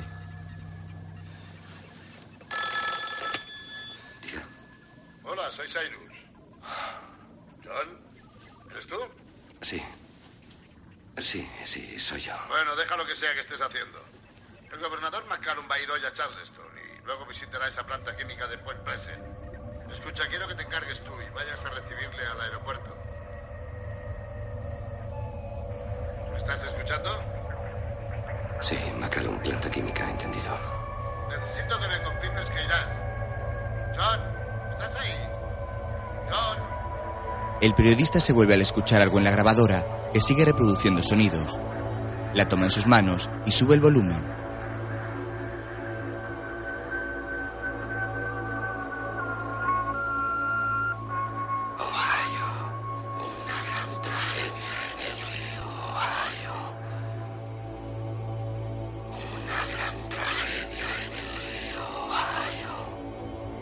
Tarde, John va a casa de Connie. No puedo llamar diciendo que estoy enferma porque hayas tenido un mal presentimiento. Piénsalo, por favor. Gordon vio aquellas luces en el cielo. Aparecían sobre la planta química. Yo recibí una llamada mía, pero yo no le llamé. Algo va a pasar. Algo malo va a pasar en la planta química. Además, está ese mensaje de ese, de ese Indrid Cole que me habla de una gran tragedia en el río Ohio. Adivina qué hay en el río Ohio. La planta química. Sí. Y hoy el gobernador McCallum estará allí. Yo iba a entrevistarle. Así fue como vine. John se queda callado mientras Connie recoge la cocina. ¿Cómo vine a parar aquí? Sigue pensativo. Dios mío. Por eso estoy aquí. Él tenía razón. ¿Quién tenía razón? Tú diste a Lick. Él era parte del aviso. ¿Qué? Él era parte del aviso. Oye, espera, espera, espera. No quería asustarte. Me dijo que los mensajes son reales. Que pasará algo terrible. Connie, por favor. Tenemos que irnos de aquí. No, no, no pienso vivir así. No tomaré decisiones basándome en mensajes de Ingrid Cole. Puede que sea real para ti, pero no para mí. Está bien, voy, voy a ir a Charleston. Estaré en el Marriott. Di que te den otro trabajo. No quiero que hoy te acerques a la planta. ¿Y si no pasa nada? Si no hay ninguna gran tragedia, John. ¿Qué harás entonces? Eso, eso es lo de menos. Para mí no es lo de menos. Gordon también creía lo que oía. Pero yo no soy Gordon. Lo sé. Lo sé. Sé lo que va a pasar. Tú tienes que irte. Y yo tengo un trabajo que hacer. Ya hablaremos luego. John asiente y se va, mientras Connie se queda pensativa. Recoge las llaves y su bolso y sale de su casa.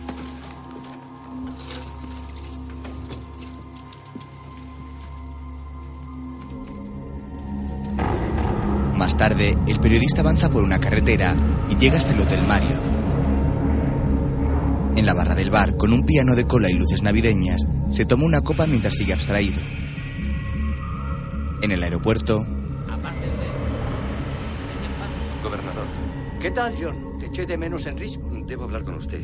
Es urgente. ¿De qué se trata? De la visita. No debe hacerla. No vaya. Hágame caso. Cancélela, cancele la visita. Cancélela. Ordene que cierren la planta inmediatamente. Va a explotar mientras usted esté allí. Policía estatal. ¿Y la policía qué está Aún- haciendo? Aún, aún no lo saben. ¿Qué? Que aún no lo saben. Yo no he dicho nada de una bomba, ¿no? Tengo una fuente, tengo una... eh, Ya sé que esto parece... Te estás liando, John. el gobernador se sube a un coche. Ponme con Cyrus Bills del Post. El coche del gobernador, seguido de uno de policía, sale del aeropuerto bajo la mirada de John. Luego, en el bar, Ustedes Nancy Brown. Y Don Forstacci. La primera noticia de esta noche nos lleva a Point Pleasant. El gobernador de Virginia, Ras McCallum, Sube el volumen, Harris han visitado la planta petroquímica Edgewater. El gobernador McCallum ha dicho que las reformas han sido un éxito y ha dedicado grandes elogios a esta planta petroquímica. Cabe esperar, por sus palabras, que se emprendan reformas similares en otras plantas de Virginia. Nuestra cadena ha seguido de cerca el acontecimiento y ha conseguido unas imágenes exclusivas de lo que ha visto el gobernador. Hijo de puta. Mis más sinceras felicitaciones a mis amigos de la petroquímica Edgewater por el excelente trabajo realizado. Perdone, señor Klein. Las reformas de Point un Pleasant constituyen una mejora para la seguridad laboral de los trabajadores de toda la ciudad, a la vez que contribuyen a que América pueda competir en productividad dentro del sistema de economía global que impera hoy en día. abre la carta, Mary llamará a Georgetown viernes, mediodía. levanta la cabeza anonadado. Luego, Connie llega a su habitación. John, Entra. hola. Hola. El periodista cierra su maleta ante la sorpresa de Connie. ¿Vuelves a Washington? Sí, Tienes que irte. tengo que irme. John, si es por lo de hoy, No, no, no es por eso. He recibido un mensaje. He de irme. Debo estar allí el viernes a mediodía. John, ¿te das cuenta de lo que te está pasando?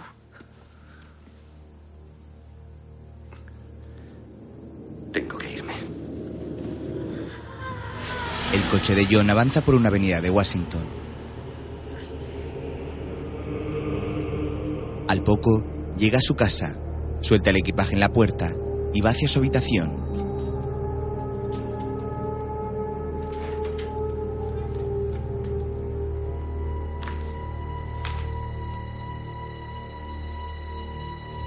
Se detiene en la ventana mientras recuerda la imagen de Mary, sus labios, sus verdes ojos.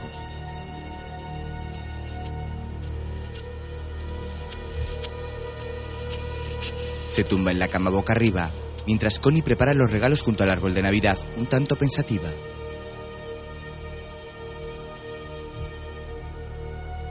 John mira por la ventana de su habitación y Connie sigue con la mirada perdida dando vueltas a una estrella en su mano.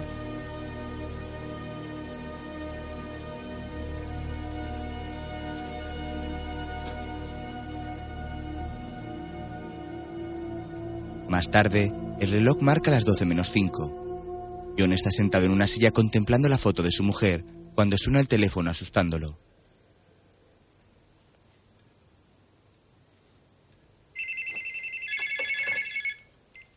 Diga. Hola, soy yo. ¿Connie? ¿Sí?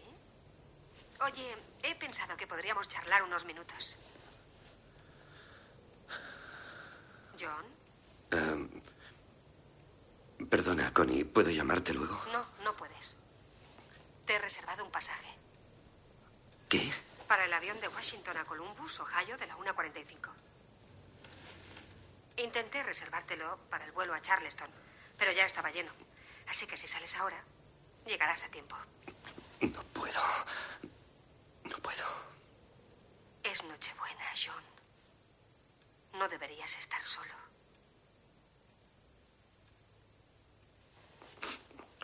No puedo. Sí que puedes. ¿Sabes cuándo? Cuando Mary se puso enferma, no dejaba de pensar. Esto, esto no es real. Puedo parar esto. Puedo pararlo, lo sé. Nadie puede pararlo, John. Escúchame. Siempre se estrellarán aviones. Siempre habrá terremotos. Morirán personas a las que conoces y a las que quieres.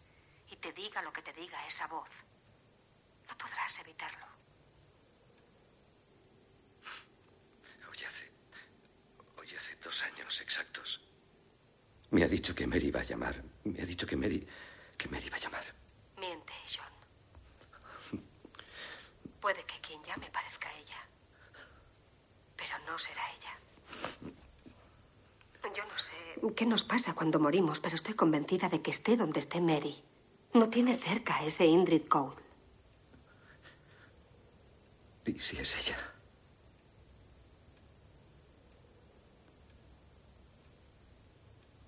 Ella está muerta, John. Lo único que importa ahora es cómo quieres recordarla.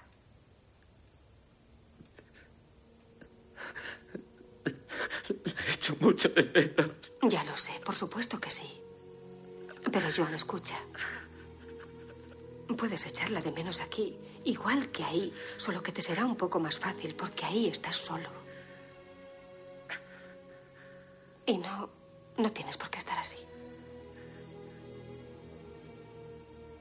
Haz lo que consideres que tienes que hacer y lo entenderé. Pero aquí cenaremos, cenaremos a las seis y abriremos los regalos a las ocho. Y nos gustaría verte. ¿De acuerdo?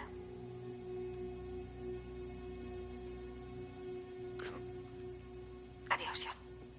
El periodista llora lamentándose y se queda mirando el teléfono. Se levanta de la silla y comienza a andar por la habitación sin saber qué hacer. Al momento suena de nuevo el teléfono junto al que está la foto de Mary. El reloj marca las 12 en punto.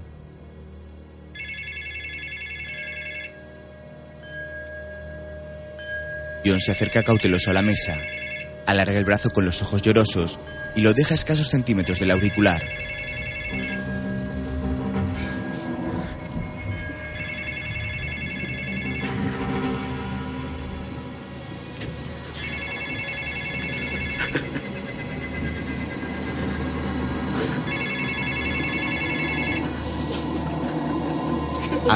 Y lo tira al suelo en un arranque de ira.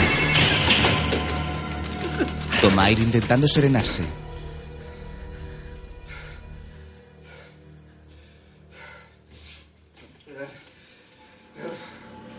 Se coloca su chaqueta y el teléfono vuelve a sonar.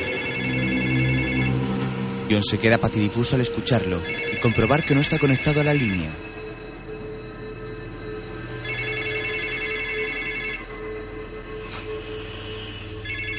Lo mira pensativo, se coloca una bufanda en el cuello y sale de la casa sin contestar. En la foto de su mujer aparece y desaparece la imagen del hombre polilla, mientras ella parece suspirar.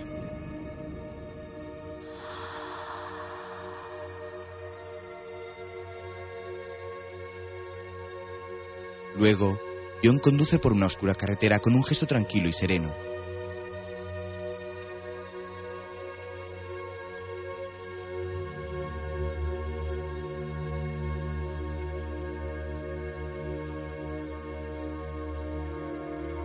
Deja atrás un cartel que le indica que quedan 71 millas hasta Point Pleasant.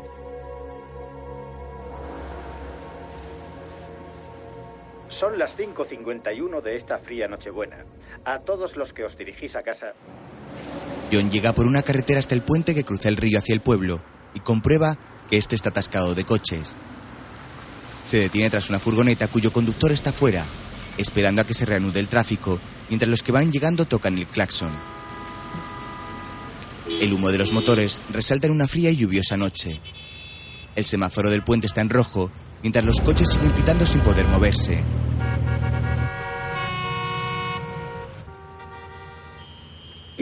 El joven de la marca en el ojo escucha la radio en el coche mientras continúa el atasco. Connie está en su coche patrulla a mitad del puente completamente desesperada. Se recuesta en el asiento y mira la hora que marca las seis en punto.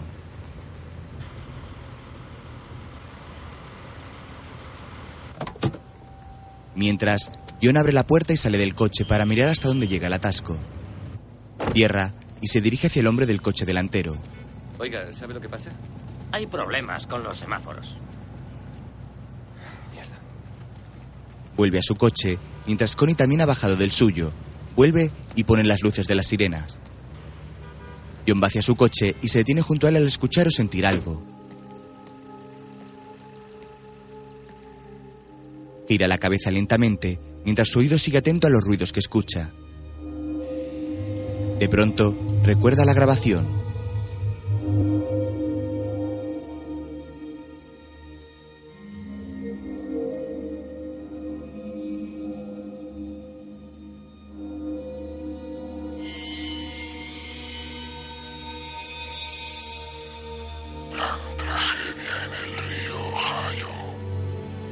De pronto se da cuenta de la cercanía de la planta química al puente.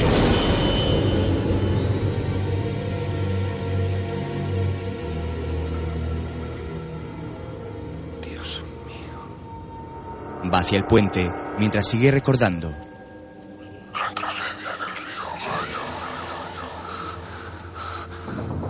Corre desesperado mientras Connie avanza entre los coches del puente y mira enigmática hacia la entrada de este. Al momento, las cadenas y anclajes del puente comienzan a temblar. John corre velozmente mientras Connie mira hacia el suelo notando la vibración. La parte superior hace lo mismo y Connie mira hacia arriba. John llega al puente.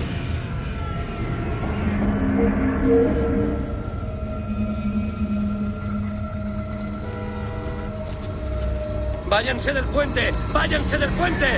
¡Vamos! Connie sigue mirando hacia arriba. ¡Salgan todos de los coches! ¡Vamos, váyanse! ¡Sí, sí! ¡Vamos, debes salir del coche! ¡Apaga ese trasto! ¡Tienes que irte ¿Eh? del puente ahora mismo! ¡Vamos! Ambos miran hacia arriba, donde los anclajes se sueltan junto a las dos luces rojas de lo alto de la estructura. Un cable cae sobre el coche matando al joven. Al instante, la base del puente se mueve de un lado a otro como una hoja de papel. Connie intenta mantener el equilibrio. Se produce un silencio y de pronto todo comienza a temblar produciendo fuertes sacudidas.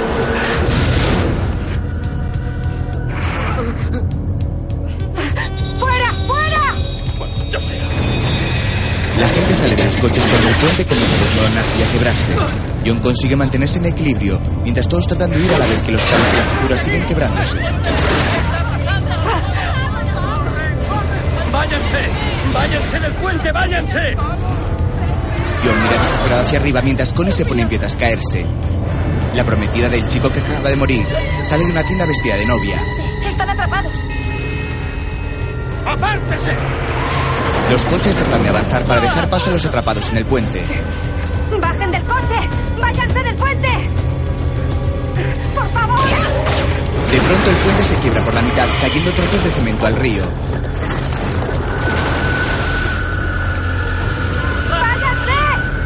Un hombre acelera su coche empujando al de delante, mientras los cables continúan soltándose haciendo que la estructura de hierro pierda sujeción. Grandes trozos de hierro comienzan a caer sobre los coches, cuyos ocupantes tratan de huir esquivándolos. John corre para intentar ayudar a algunos atrapados, mientras la estructura sigue desmoronándose. ¡Salgan, salgan! Connie corre hacia su coche mientras John ayuda a una familia. ¡Vamos, fuera! Connie pide ayuda por radio. ¡A todas las unidades! ¡Aquí unidad 64! Al momento, el cable de sustentación se suelta y el puente cuelga sobre el vacío.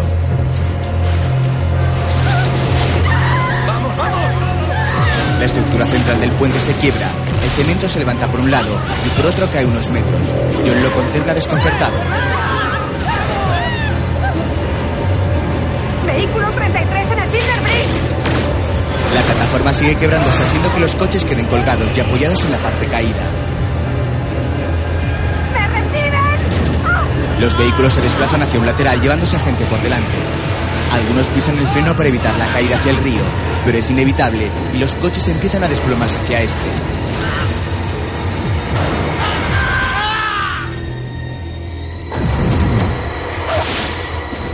Sargento Parker en el Silver Bridge.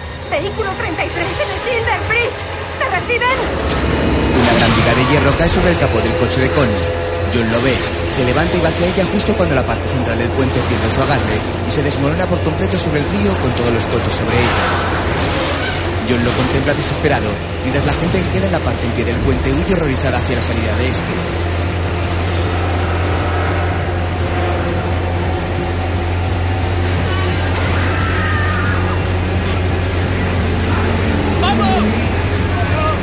Mira hacia un lado y a otro, mientras la estructura sigue desmoronándose. La otra parte colgante comienza a caer sin que el periodista pueda ayudar a nadie. Los ocupantes de los coches gritan de terror, mientras la estructura cede y cae de golpe a las frías y oscuras aguas del río.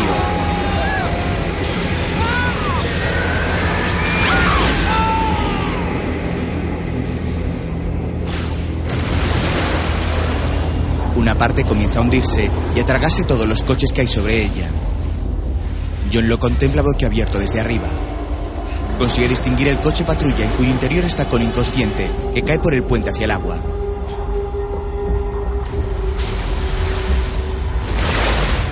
El periodista mira horrorizado al coche que comienza a hundirse en las oscuras aguas del río, mientras la policía sigue sin sentido.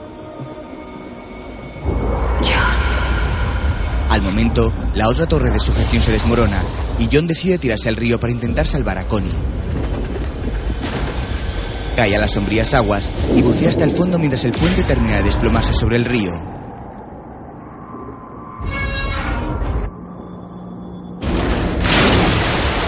Se produce una descarga eléctrica mientras el coche sigue hundiéndose y cae sobre el lecho del río con las luces de las sirenas encendidas. John bucea entre los hierros de la estructura hacia las luces.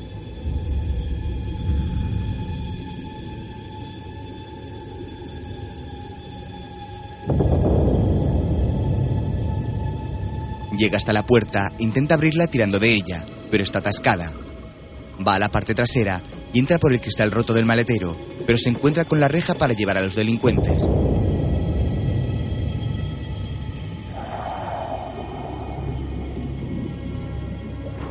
Consigue descolgarla y llegar a la cabina, donde respira en una bolsa de aire. La policía sigue inconsciente. Despierta, despierta, despierta. Las luces de los coches que van llegando al fondo iluminan el oscuro y fangoso lecho.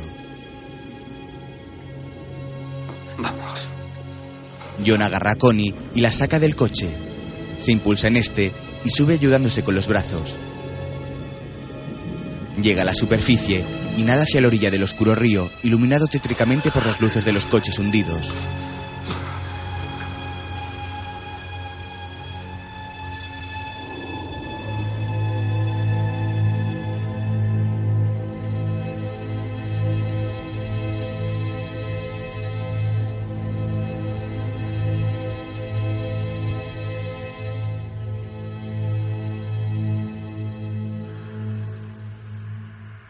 Más tarde, las sirenas de policías, ambulancias y bomberos alumbran con un color rojo las calles del pueblo y las partes del puente que aún quedan en pie.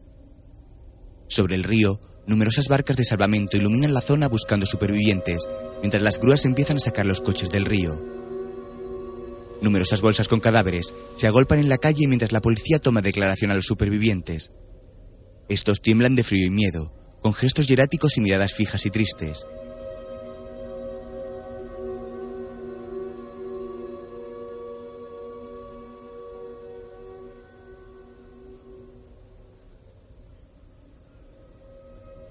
John anda entre los bomberos cubierto con una manta.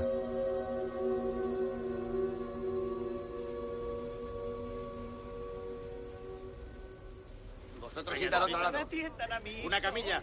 Vamos, a las mantas. Necesito una camilla.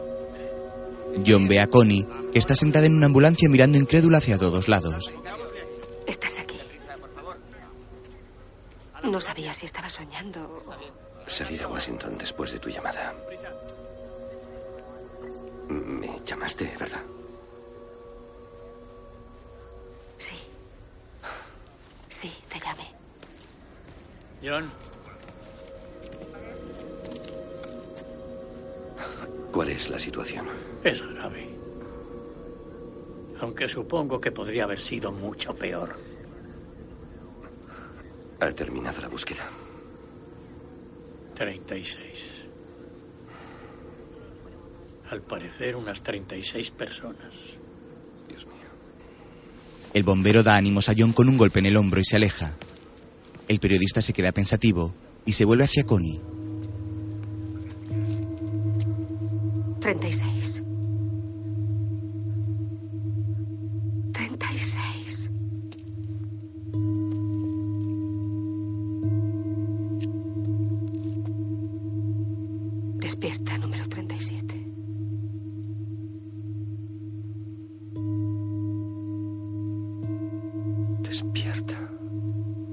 Se quedan pensativos y John mira hacia atrás mientras el vaho sale de su boca.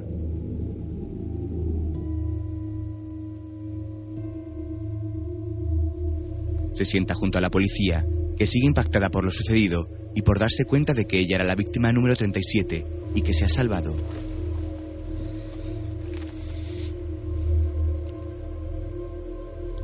Apoya su cabeza sobre el hombro de él, que la abraza para darle calor. John sigue mirando hacia el infinito, mientras los equipos de rescate continúan con su labor ayudando a las víctimas.